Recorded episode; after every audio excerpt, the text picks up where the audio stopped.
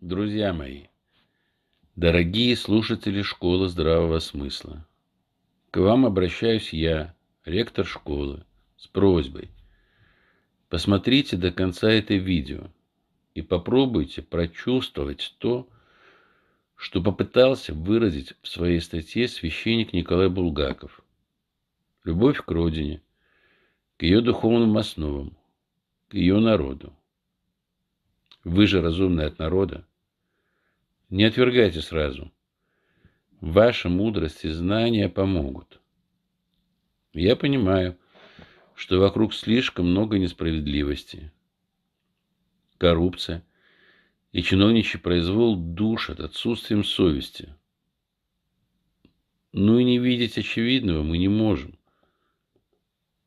Ну хотя бы сравните то, что было в 90-е и сегодня. Ну хоть чуть-чуть. И неужели вы не увидите перемен к лучшему? Проявите терпение и добродетель. Ибо, как сказал Суворов, без добродетели нет ни славы, ни чести. Я решил озвучить эту статью молитвенника за судьбы России, дабы смыслы в ней заложенные могли достучаться до ваших сердец. И простите, если не смог этого сделать. Если вы не доверяете Путину, или действия российской власти рождают в вашей голове сумбур и хаос, то эта информация точно для вас. Постарайтесь осилить больше – чем привычные два абзаца креативного текста. Попробуйте обдумать прочитанное и выстроить исторические параллели. А затем примите, наконец, верное решение. Священник Николай Булгаков. Статья «Неужели президент не понимает?» Часть первая. Глупость или измена. В 2018 году на выборах президента России Путин получил всенародную поддержку. Помнится, наша прихожанка тогда сказала, если бы у царя-мученика Николая была такая поддержка в народе, может, революции бы не было. Могло ли тогда все мировое зло не возволноваться от явного проявления единства главы нашего государства и народа? Могло ли не напрячь все свои злобно-мыслительные способности, чтобы поискать, как это единство поколебать? И можно ли было придумать что-нибудь лучше для того, чтобы поссорить народ с президентом, чем столь болезненная, но всех касающаяся мера – поднять пенсионный возраст, которая не замедлила объявиться. Проще и сильнее не придумаешь. Так неужели Владимир Владимирович не понимал, какой урон эта свалившаяся на нас беда под названием пенсионная реформа нанесет отношению народа к президенту? Нет, лучше всех знал и знает, и понимает, и кожей чувствует, как в одночасье пострадали народная любовь и доверие главе страны, которые так трудно и долго собираются, и от которых напрямую зависит крепость ее. Если до объявления реформы еще можно было предположить, что он не ожидал столь бурной реакции общества на это новшество, то уже после того, как народ сбурлил, думать о том, что он ошибся в расчетах, не приходится.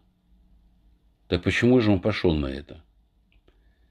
Может, ему вдруг стали важнее личные материальные выгоды, которые ему посулила эта сделка с богачами, как решили некоторые. Важнее народной любви и доверия, важнее крепости страны, для которой он все годы трудился, важнее его доброго имени в истории, в которой он уже записан, важнее ответа перед Богом, верующему человеку, молящемуся, причащающемуся святых христовых тайн. Что-то далековато от реальности. А что ж тогда? Что это? Глупость или измена? Обращаясь к истории, можем мы вспомнить сей громогласный, эффектный пассаж Милюкова в Государственной Думе 1916 года. Его жадно подхватила тогда передовая часть российского общества. которое полным ходом, именно в духе этого обвинения императору и императрице, неслось к революционной катастрофе. Вопрос, как показала история, ставился неверно. Не было у святых мучеников царя Николая и царицы Александры ни того, ни другого. А было и то, и другое у тех, кто их обвинял, не зная правды, а опирался на инстинктивный голос всей страны и ее субъективную уверенность, как заявил тогда Милюков. На самом же деле, на хорошо организованную клевету. Была, конечно, непомерная гордыня, на которой дьявол нас обычно ловит – Моя речь есть заслуга перед Родиной. Прямо так тогда Милюков и сказал. И еще. Мы имеем много, очень много отдельных причин быть недовольными правительством. Ну и какое правительство получили взамен? Совет народных комиссаров, от которого под страхом смерти навсегда убежали в Париж. А расхлебал здесь все это русский народ.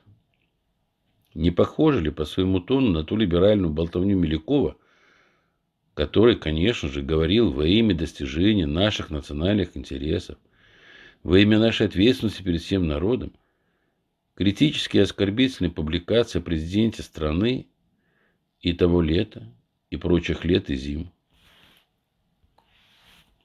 Часть вторая. Ловушка. Так в чем же причина того, что Путин поддержал пенсионную реформу. Прежде всего, вся эта напасть свидетельствует о том, в каком положении находится наша страна, наш народ, наш президент, каждый из нас. Как велико противостояние всего мирового зла и зарубежного, и внутреннего усилению России, укреплению духовной, материальной и военной независимости.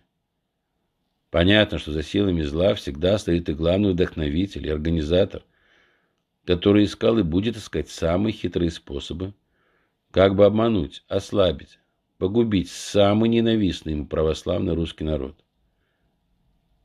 Стоит все тот же дьявол. Уже он на пенсию не собирается. И он приготовил нашему народу очередную ловушку. Таких ловушек за всю историю Отечества Лукавый готовил на множество. И будет продолжать делать это до скончания века. Наше дело не попадаться в них. А когда, не дай бог, все же попадаемся, уметь выбираться.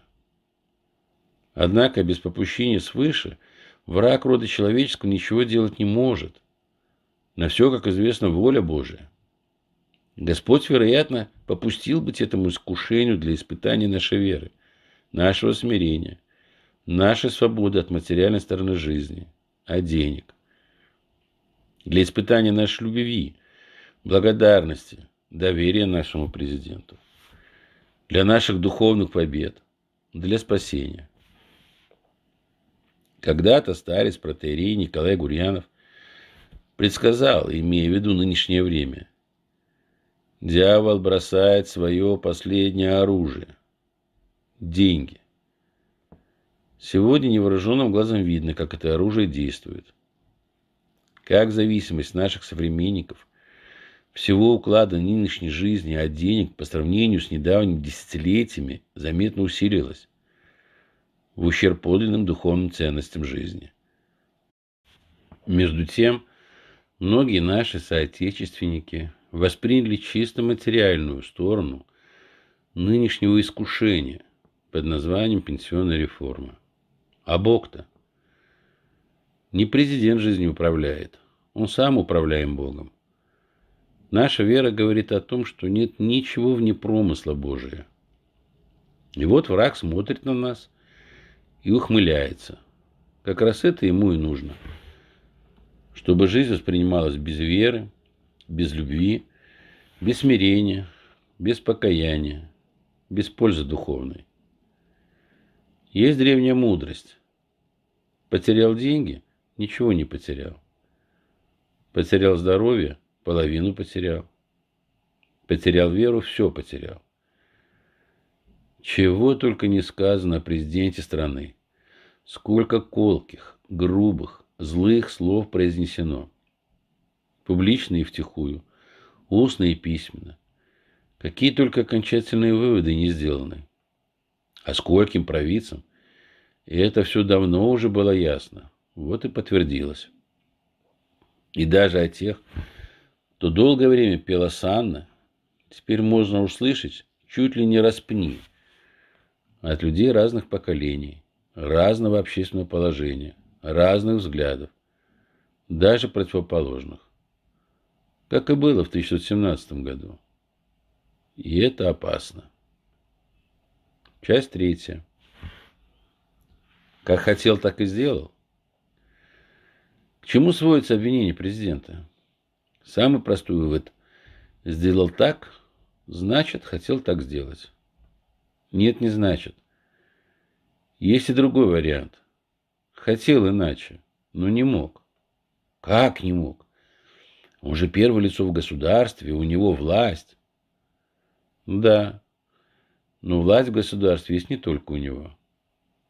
Более того, он потому и имеет власть, что опирается на других властных лиц. И если он будет поступать, не обращая на них внимания, у него и власти не останется. Власть – дело коллективное, один в поле не воин. Да, у него власть. И потому у него такая ответственность за каждое действие, за каждое слово – что он пальцем не может пошевелить, как ему вздумается, не имея в виду последствий от своих поступков для всей страны. Первое лицо в государстве самое в нем несвободное. Оно зависит от наибольшего числа воль и стремлений. И тех, кто рядом с ним, в том числе желающих занять его место, и тех, кто живет по всему лицу земли. Может быть и так – Власть есть, а возможности действовать так, как хотелось бы, нет. По самым разным причинам. И не обязательно низким. Когда приходится выбирать не лучше, а всего лишь меньше из двух и более зол. По наущению дьявольскому враги умеют найти самые чувствительные точки, на которые давят, стараясь поставить человека перед самым тяжелым выбором из двух неприемлемых для него вариантов – и если выбирается один неприемлемый, то, очевидно, был еще более неприемлемый. Ни святой царь-мученик Николай, самодержец всероссийский, Иосиф Виссарионович Сталин даже на вершине власти не были в состоянии поступать всегда так, как хотели бы. Вся клевета на них построена на том, что якобы все, что происходило в стране при их правлении, от них исходило. Царь-мученик признавался Столыпину. Мне, Петр Аркадьевич, не удается ничего из того, что я предпринимаю. О том, что государь был человеком могучей воли, написано много. Об этом свидетельствует то, как безропотно он перенес заключение злобу и издевательства своих недавних подданных, поверивших клевете на него том же духе он и царствовал. В 1931 году во Франции вышла замечательная книга Ивана Павловича Якоби «Император Николай II и революция», переизданная у нас в сборнике по тем же названиям. В этой книге, как писалось в эмиграции, автор установил, что император Николай II верный своей священной клятве, данной ему в день коронования, мужественно и достойно прошел всю жизнь страдальческим путем. Он очень легко мог добиться популярности в России. Стоило лишь только ему пойти навстречу русской общественности, безумно жаждавшей введения в России западноевропейского конституционного строя взамен самобытного русского православно-народного. Вот на наших глазах этот строй прогнил и доживает свои последние дни в Европе. А для России он и совсем был непригоден и мог просуществовать в тысячелетней стране только несколько месяцев. И царь своими человеческими руками, вопреки всем, должен был охранять и спасать русскую жизнь. При таких условиях, что бы царь ни делал, все равно он был бы несовременным, неугодным для развращенной толпы, желавшей только одного – духовной измены России. При этих условиях царь должен был или страдать, или изменить своему призванию. И он выбрал первое. Разве он, царь-мученик, имел намерение оставлять руководство русской армии всей страной во время Великой войны перед решающим наступлением на фронте? Нисколько. Он же сам до этого принял решение стать во главе армии, которая теперь шла к победе. В 1917 году его вынудили сделать прямо противоположно его планам. И действовали всеми черными способами. Ложью, шантажом, клеветой, насилием. О том, какое давление оказывалось на генерального секретаря ЦК ВКПБ даже в 1929 году, то есть уже после победы над Троцким, ярко говорит стенограмма его встречи с украинскими писателями, которые требовали от него запретить спектакль «Дни Турбиных» по пьесе Булгакова, как недостаточно революционный. Заодно и границу в пользу Украины еще раз на восток передвинуть. И как смиренно тиран им возражал. Наша либеральная интеллигенция – включая православную, принявшая хрущевскую безбожную коммунистическую гипотезу отечественной истории сталинского времени, с подозрительным единодушием, подхваченную Западом, никак не может, а кто-то не хочет и не захочет никогда допустить того, что так ясно видно хотя бы из этой стенограммы. А из нее видно, что Сталин – вынужден был терпеть запрещение, временное, до других времен, его любимого спектакля, на который он ходил много раз. А вовсе не от него это запрещение исходило, как якобы вообще все плохое при нем. Но даже и было направлено против него. И до сих пор, надо сказать, эта сила действует. Именно она повинна в трагедиях Украины – да и всего СССР. Стенограмма говорит о том, как стремился Сталин дать народу подлинное искусство. Не революционные пьесы, как ему настойчиво предлагали гость с Украины, а то, что будет смотреть весь народ. Спектакль по пьесам Островского, Чехова, Булгакова, оперу «Князь Игорь». У нас 140 миллиона населения, а коммунистов только полтора миллиона, оправдывался Сталин.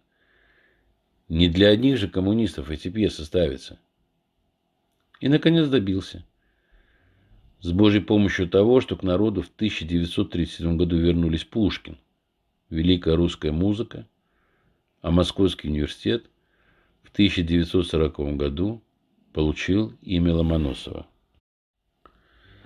Также и в беседе с американскими рабочими в 1927 году Иосиф Виссарионович говорил о том, что думает большинство нашего народа. Никто не может обойтись в жизни без идеалов. И то, что мы, свободомыслящие люди, называем идеалами, верующие православной церкви и других церквей называют верой и религией. 95% населения России предпочитает называть свои идеалы именно так. Было бы политическим абсурдом и преступлением против самого принципа Советов противопоставлять себя таким огромным массам населения только лишь по причине этого незначительного расхождения в терминах. Однако в советской печати был опубликован иной вариант этой части беседы. Партия не может быть нейтральной в отношении носителя религиозных предрассудков, в отношении реакционного духовенства, отравляющего сознание трудящихся масс. Подавили ли мы реакционное духовенство? Да, подавили. Беда только в том, что оно не вполне еще ликвидировано. Современный церковный историк, признавая, что подлинные слова Сталина были, очевидно, опубликованы за границей, тем не менее, следуя историческому штампу, объясняет существенное расхождение их с внутренней публикацией характерной двойственностью сталинской позиции. Однако уж слишком она получается двойственная. Скорее двоила сама власть, внутри которой шла острейшая борьба. Сталину много раз приходилось отступать.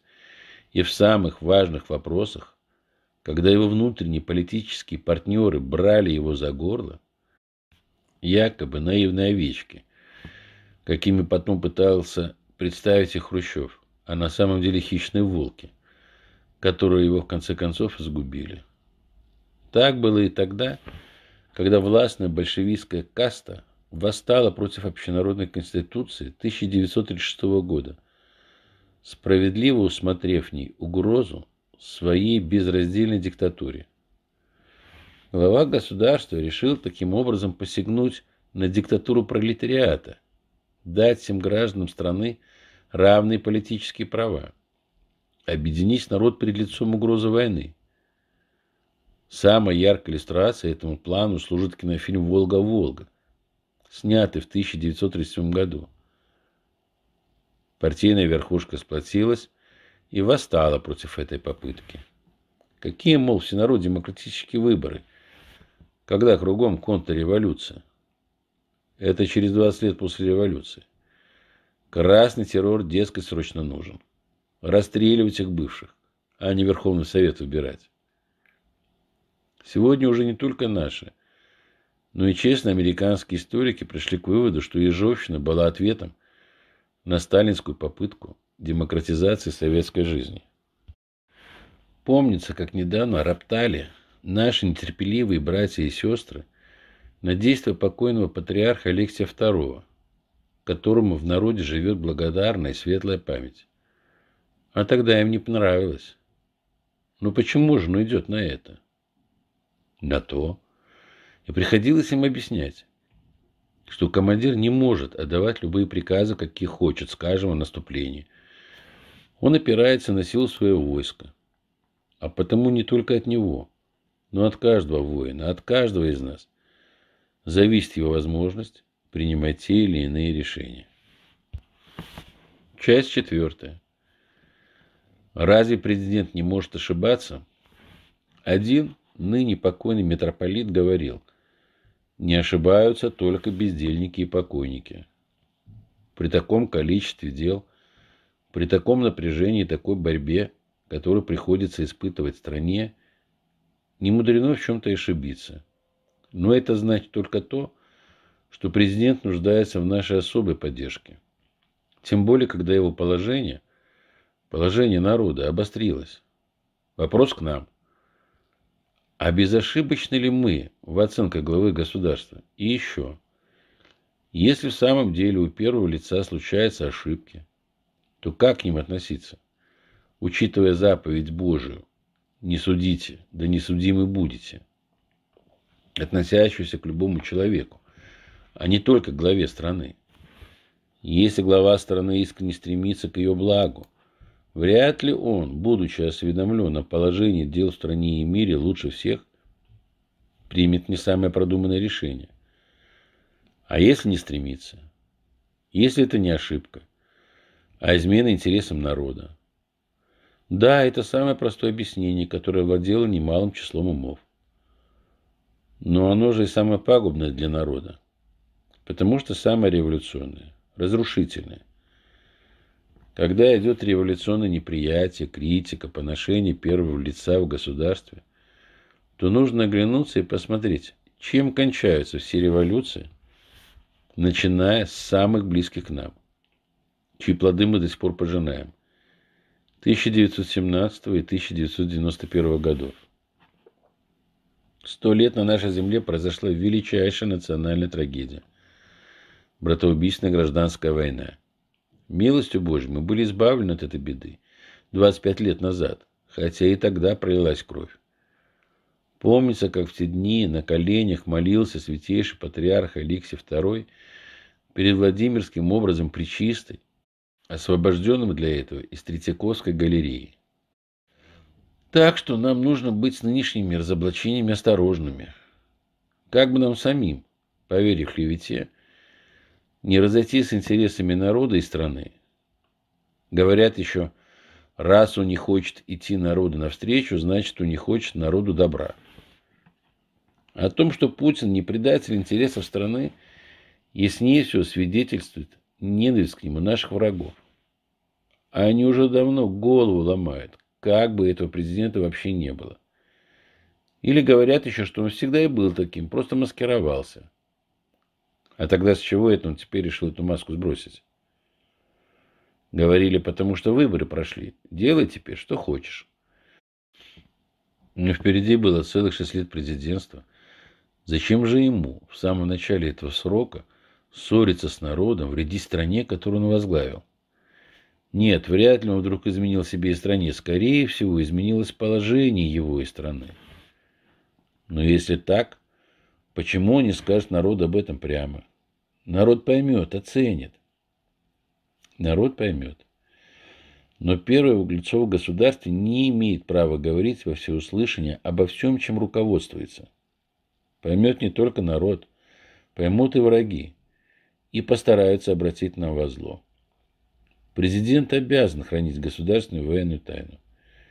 И потому народное доверие к нему уже, можно сказать, должно быть заложено в самой его должности. Часть пятая. Беречь его надо.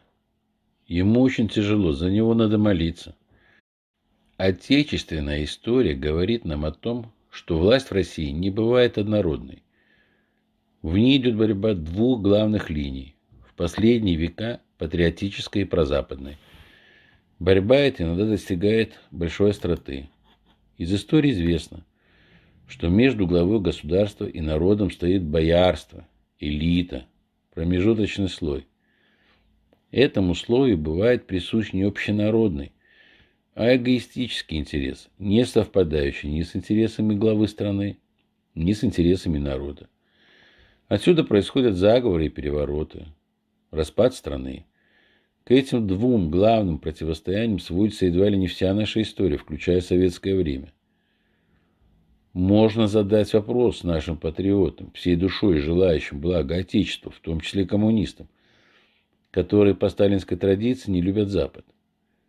А вы не боитесь, что своей справедливой критикой президента вы даете отличные козыри и нашим западным партнерам, и прозападной одновременно антирусской и антипрезидентской партии во власти, которая и так, увы, не слаба, и от которой, как нетрудно было догадаться, и исходит вся эта пенсионная провокация. В Германии в наше время появилось новое слово. Путин Верстхер, понимающий Путин. Такие понятливые люди есть по всему миру. Может, надо их просить чтобы они разъяснили некоторым нашим согражданам, что же они поняли. Конечно, отличного мужества, отличного выбора президента, от его веры, от его готовности на, идти на жертвы ради блага народа многое зависит. Молиться за него – это уже долг каждого из нас. И с нас за это тоже спросится. Не так давно было опубликовано такое свидетельство – Монахи из Киева поехали на Афон. На королях нашли пещеру схимника, который день и ночь молится за весь мир и уважаем всем Афоном. Схимник в интернете не сидит, газет не читает, властители даже по фамилиям не знает. Монахи с тревогой спросили его о том, что дальше будет с Киевом и Украиной. Схимник отвечает – в Москве есть правитель. Он один настоящий христианин среди всех остальных правителей мира. Беречь его надо. За него надо молиться. Монахи подумали, что старец не расслышал их вопрос. Повторили. Он опять отвечает. В Москве есть правитель. Он один настоящий христианин среди всех остальных правителей мира. Беречь его надо. За него надо молиться. В недоумении уже как бы по инерции в третий раз спросили об Украине. Схимник опять ответил. В Москве есть правитель. Он один настоящий христианин среди всех остальных правителей мира. Беречь его надо. Ему очень тяжело. За него надо молиться. Часть шестая. Осердясь на вши, да всю шубу в печь. История учит нас, что благополучие, мир в стране, общественное согласие – явления слишком уж хрупкие, что нужно беречь их, хотя недостатки и противоречия в жизни всегда есть и будут, так же, как и недовольство людей. Какой незыблемой представлялась даже революционерам и либералам Российская империя, каким несокрушимым казался Советский Союз. А что оказалось?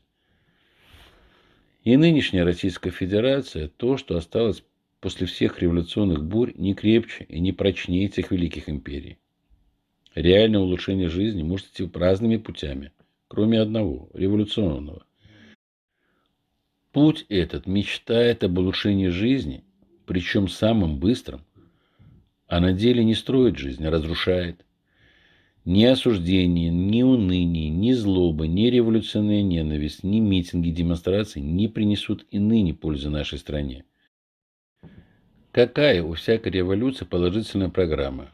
Разрушить зло. Но революция – дело стихийное. А зло в живой жизни всегда существует рядом с добром. И отделить одно от другого непросто. Господь учит. Да некогда восторгающие плевелы – Восторгните купно с ними пшеницу. Да еще у людей бывает разное понимание того, что такое хорошо что такое плохо. Что же делать? Революционная горячность говорит, ну и ладно, пусть хоть все разрушится, лишь бы от нынешнего зла не осталось ничего. Ну и от добра бывает тоже. Революция как пожар. Пусть все сгорит дотла, лишь бы зло сгорело. Гоголь привел на эту тему мудрую русскую пословицу. А сердясь на вши, да всю шубу в печь. От вшей избавишься. Да, до одной. Но что же, чем укроешься? Революция отвергает то, что есть. А что взамен? Лучше ли будет? Неважно. Как неважно? Это же самое главное. Революция возражает. Хуже, мол, чем сейчас быть не может. История учит, что очень даже может. И только так и бывает. Вот почему так нужна цензура, оберегающая страну. Существующий... Либералы говорят, что нет ничего ужаснее ограничений, не свободы. Нет ничего ужаснее революций, которые приносят самую лютую несвободу. О чем засвидетельствовал свидетель Тихон, патриарх Всероссийский, в послании большевикам 1918 году. Но уже через пять лет он вынужден был, как меньшее зло, большим было бы, и значит остается обновленчество в церкви, подписать в тюрьме заявление о том, что он отныне советской власти не враг. Представим себе, если бы советская цензура накануне и во время Великой Отечественной войны – разрешила на каждом углу, в газетах и по радио поносить верховного главнокомандующего, как его сейчас поносят, как поносят нынешнего преемника. Если бы у нас в то время продавалась злобная антисталинская литература Троцкого и троцкистов, выходившая за границы, поднялся бы дух народа настолько, что он бы шел в бой за родину, за Сталина. Победили бы мы. Часть седьмая. Нет истины, где нет любви. Разве в Российской империи все было хорошо, ничего менять было не надо? Или в Сталинском СССР? Кому какой период истории больше нравится? Что в самом деле, ни Святой Царь, ни Сталин не совершали ошибок? Вероятно, совершали. Но, как писал Черчилль, кто же другой оказался пригодным? А сколько несправедливости было в стране при Радищеве и при декабристах, видевших благ для России в избавлении от самодержавия, принятии Конституции. При Некрасове, решавшем вопрос, кому на Руси жить хорошо, Опров сказал царю, при народовольцах, при большевиках и до их прихода к власти, и после. В рецензии на книгу «Путешествие из Петербурга в Москву» Пушкин писал о Радищеве. Он как будто старается раздражить верховную власть своим горьким злоречием. Не лучше ли было бы указать на благо, которое она в состоянии сотворить? Он поносит власть господ, как явное беззаконие. Не лучше ли было предоставить правительству и умным помещикам способы к постепенному улучшению состояния крестьян? Он злится на цензуру.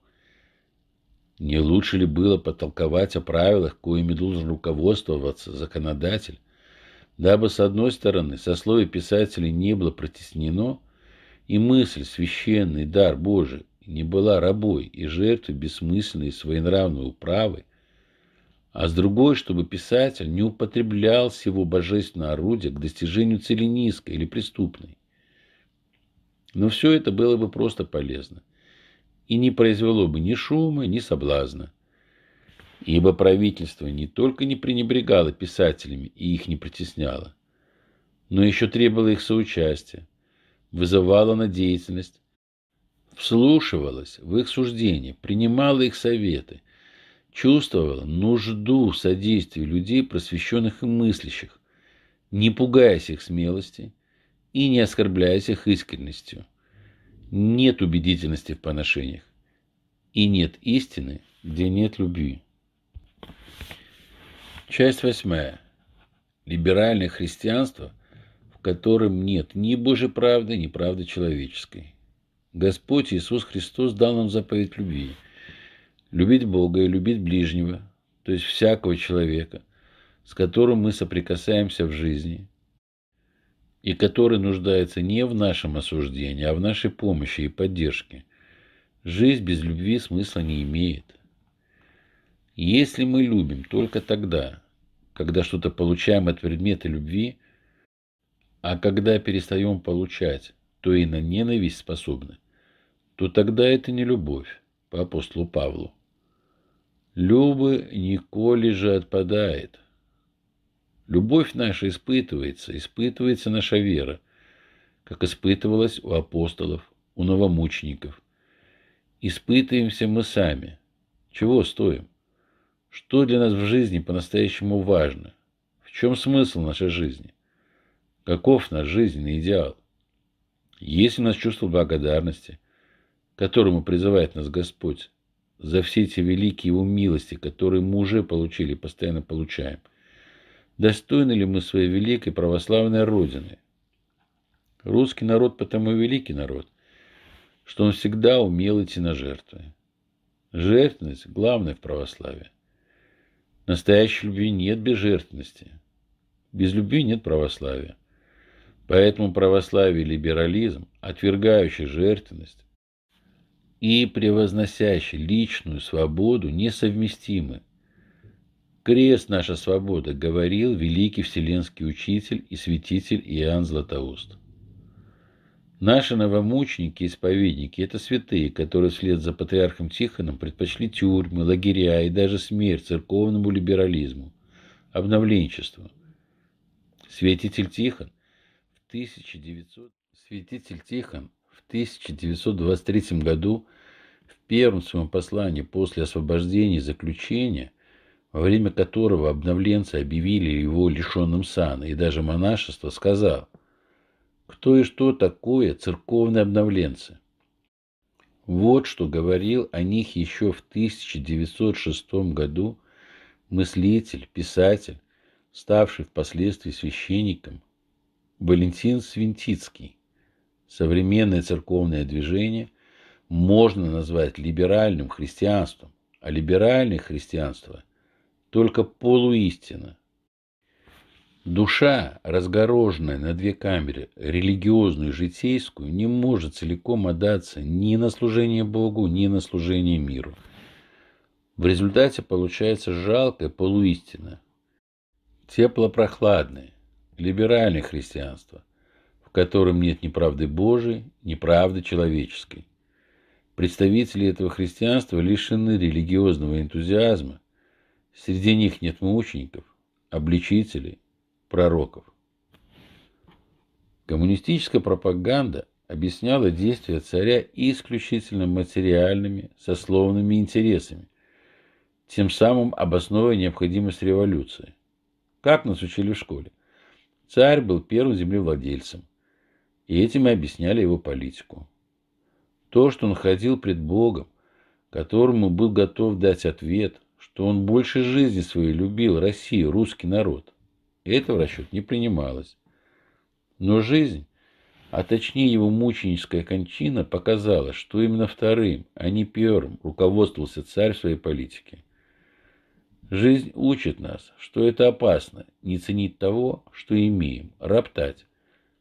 Господь может отнять у нас тех, кого не любим не ценим, и дать таких правителей, как утверждает клевета.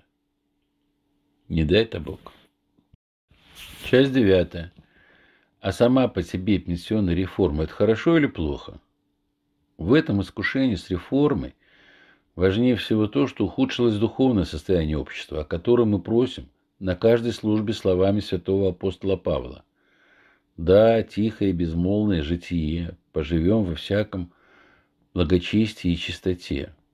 В нынешней нашей жизни вообще много того, что не может радовать. Самое главное – это антинародная, антирусская, антиправославная, антиимперская, антимонархическая, либерально-западническая идеология, которая властно насаждает соответствующий дух народе, ложные ценности. Не убойтесь от убивающих тела, душу же не могущих убить. Частью этой идеологии является и разнузданная публичная брань на Россию, на ее прошлое и настоящее, на ее народ и президента. Все у нас, по слову Гоголя, расшнуровалось. Николай Васильевич, единомышленник Пушкина, учитель Достоевского, много писал о том, что грозило нашей жизни революцией. Напрямую от нее предостерегал, призывал строить всю жизнь по Евангелию.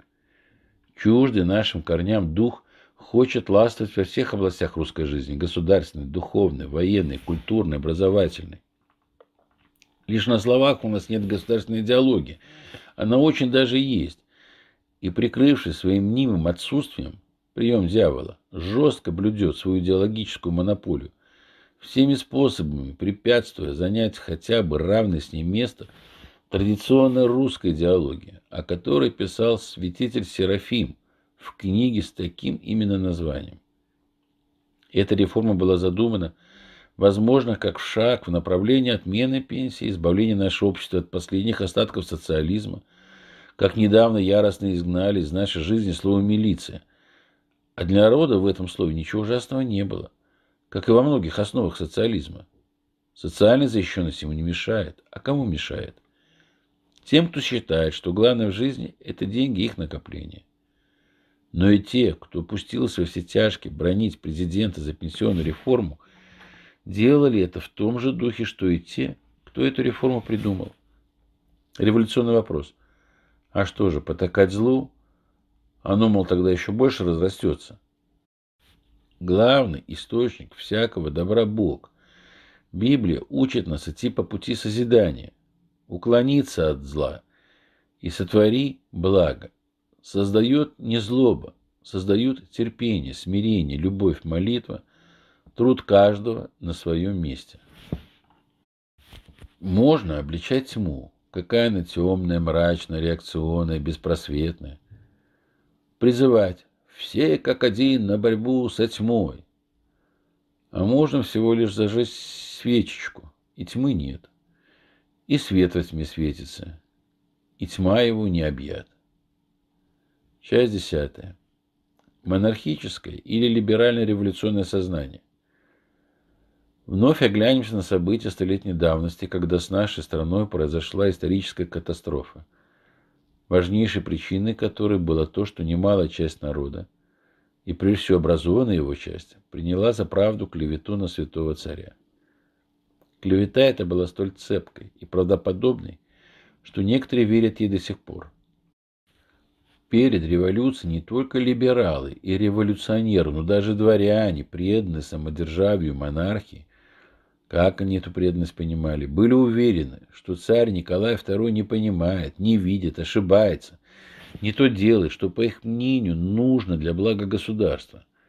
Посчитали своим долгом довести до государя свои соображения о нежелательности принятия монархом на себя верховного командования русской армии, о необходимости устранения Распутина от влияния на государственные церковные дела.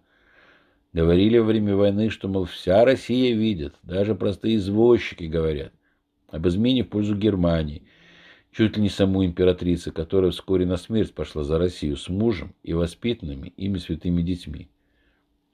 Они, монархисты, думали, что идут за царя, спасают от царских ошибок монархию, Россию, самого государя. А на самом деле шли путем революции против царя, монархии, против России. Именно их недоверие царю и царице, их вольномыслие и самоуверенность, их, можно сказать, недостаточная монархичность и увлеченность либерализмом вели и привели Россию к гибели монархии, царской семьи, а затем и многих дворян, священников, купечества, рабочих, крестьян, страны. Если бы либеральное мировоззрение нашей верующей и неверующей интеллигенции осталось только в прошлом,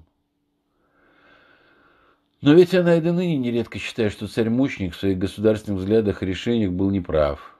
Держится научных, передовых, общепринятых, то есть антимонархических, антиимперских взглядов на историю Отечества всего XX века. Так смотрит на сегодняшний день. Роковой исторической ошибкой считает не либерализм своих предшественников, который привел в феврале 1917 года Россию к революции, а ошибки святого царя. И опять-таки, увы, не только либералы, но и нынешние монархисты, когда они публично говорят об ошибках президента, делают это не в монархическом духе. Монархическое сознание – это не только почитание царей и монархии в прошлом. Оно действует и сегодня, и сегодня неотделимо от православного сознания, которое призывает соответственно относиться и к нынешней власти. Господь запретил нам осуждать любого человека, не говоря о главе страны. Монархическое сознание не позволяет публично утверждать об ошибке первого лица в государстве, даже если такова для нас очевидна, даже самыми благими намерениями. Такие ошибки либеральными способами не исправляются. Предположим, завтра Господь даст нам царя. А как мы будем к нему относиться? Монархический дух неотделим от доверия монарху, от веры в то, что им управляет сам Господь. А наш долг молиться за него – Лучше пусть мы ошибемся в слишком большом доверии, в чересчур добром отношении к главе государства, чем подадимся напраслине, который уже не раз приводила наш народ к беде. Так и батюшка Николай Гурьянов учил. Не верь. Именно монархическое сознание нашего народа помогло ему поднять и сохранить великую страну после революции, победить в Великой Отечественной войне. Народ трудно было лишить доверия главе государства, который привел страну и армию к великой победе. Постарались сделать это после его смерти. Великие потери понес наш народ из-за этой клеветы. И среди них то, что привело в конце концов и к распаду страны, и к той демографической беде, которая в самом деле имеет отношение к вопросу о пенсиях. Другое дело, что посягнуть на власть и богатство их обладателей, чтобы обратить их во благо народа, ныне не легче, чем в любые другие времена. Вероятнее всего, Владимир Владимирович, как и святой царь Николай в 917 году, как и Иосиф Виссарионович в 1937 не желая большей беды, вынужден идти на болезненные уступки. Но что готовит нам промысел Божий в виде состояния наших душ? Для нас это главный вопрос. Часть одиннадцатая. Что хранит Россию? Никогда до второго пришествия дьявол не смирится с духовно и материально независимой Святой Русью. А что может противостоять ему и слугам его? Только сила Божия, вера и молитва народная. Злоба, ненависть, революционное желание свергнуть власть – все это исходит от лукавого. Только это ему и нужно. Россию хранят не разудалая свобода слова, ни демократия, ни выборы, ни парламентаризм, не все эти лукавые западные изобретения. Россию хранит чудо. А чудо просят с небес, чудо ждут, чудо стараются быть достойным, сознавая свое недостоинство, очищая свои мысли и чувства. И когда оно дается, нужно уметь его беречь и хранить. Век спустя, после мученической кончины царской семьи, к нам приходит новое испытание. Падение Второго Рима у нас на глазах. Нападение на русскую церковь в украинской земле. Но, как говорила одна монахиня, Господь обдумал. Видно, Он решил напомнить нам, что мы Тихоновская церковь, а не обновленческая. Только проверенный историей Тихоновский путь ведет к победам, несмотря ни на какие бури. Только на этом пути Москва сможет исполнить возложенное на нее свыше и неотмененное предназначение быть Третьим Римом. А Третий Рим был и остается единственным гарантом подлинной духовной независимости Украины. Понятно, что враги как огня боятся восстановления Российской империи. Они помнят, как она была восстановлена в виде СССР. И только в страшном сне видят повторение этого чуда. Поэтому все бросает на то, чтобы не допустить и малейшего движения в этом направлении. Но еще во времена наполеоновского нашествия святой праведный воин Федор Ушаков, адмирал флота российского, сказал, не отчаивайтесь, сии грозные бури обратятся к славе России. Вера и любовь к Отечеству вас торжествуют. Господь обратил те бури к славе России. Обратил еще более грозные бури. Обратит и нынешние. Враг обломает свои уже не раз ломавшиеся зубы, а камень истинной веры. Лишь бы она у нас была крепка, до конца верна святым отцам, всем святым, земле русской просиявшим, новомученикам и исповедникам нашей церкви во главе с царской семьей и святителем Тихоновым. На том стояла, выстояла и стоять будет под покровом причистой земля русская.